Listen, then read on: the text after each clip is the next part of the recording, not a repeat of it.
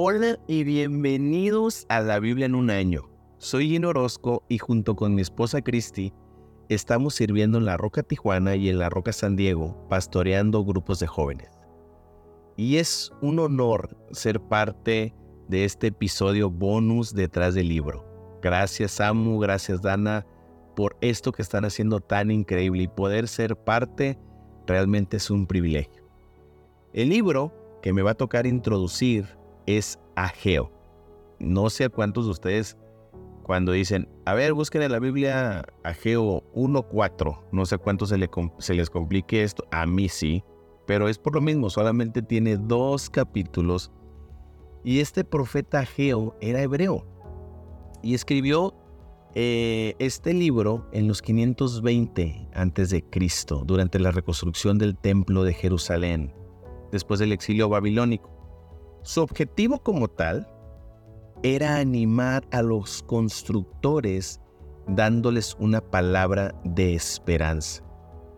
Qué privilegio tenía este profeta de escuchar a Dios y de poder compartir una palabra de ánimo en una temporada complicada. Ageo, el mensaje que trajo de parte de Dios era, oigan, sus casas están muy padres, sus casas están lujosas, pero han descuidado mi casa, han descuidado mi templo. Está en ruinas.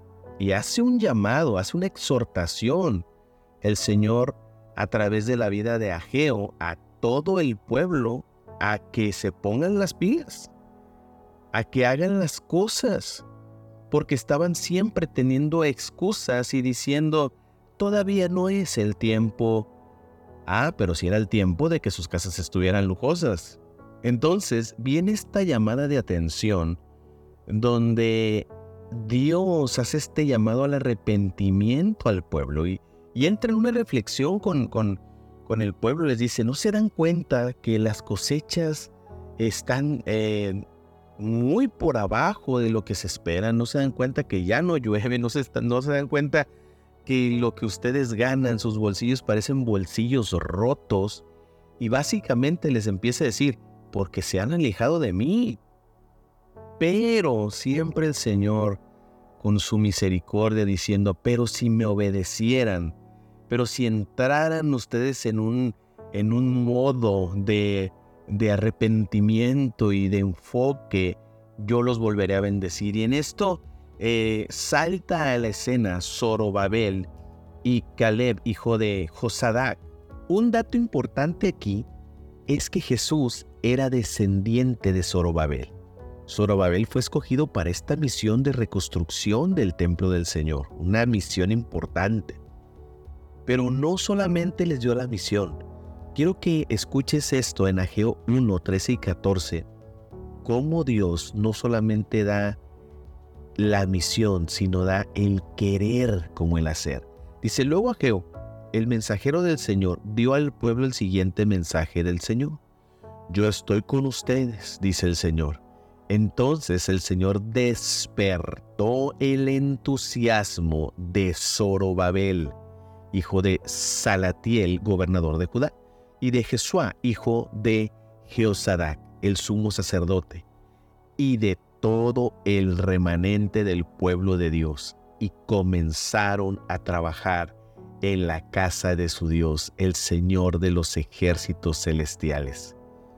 Yo los quiero animar a que si por algún momento te has sentido desenfocado, desenfocada, pídele a Dios que despierte en ti el entusiasmo.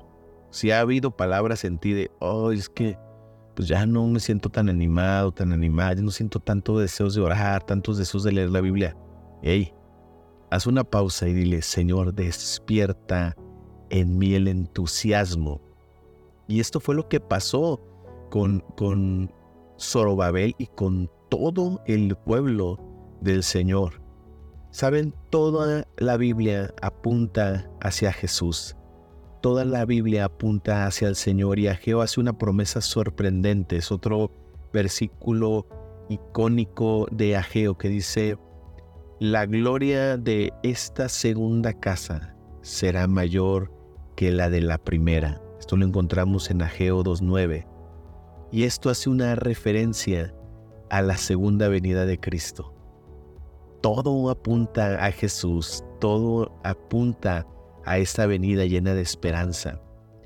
En Ageo hay algunas cosas que quiero que recuerdes en este libro. Número uno, es un profeta que vino a animar a la reconciliación, a exhortar al arrepentimiento, a decirle al pueblo, hey, es tiempo de volver al Señor.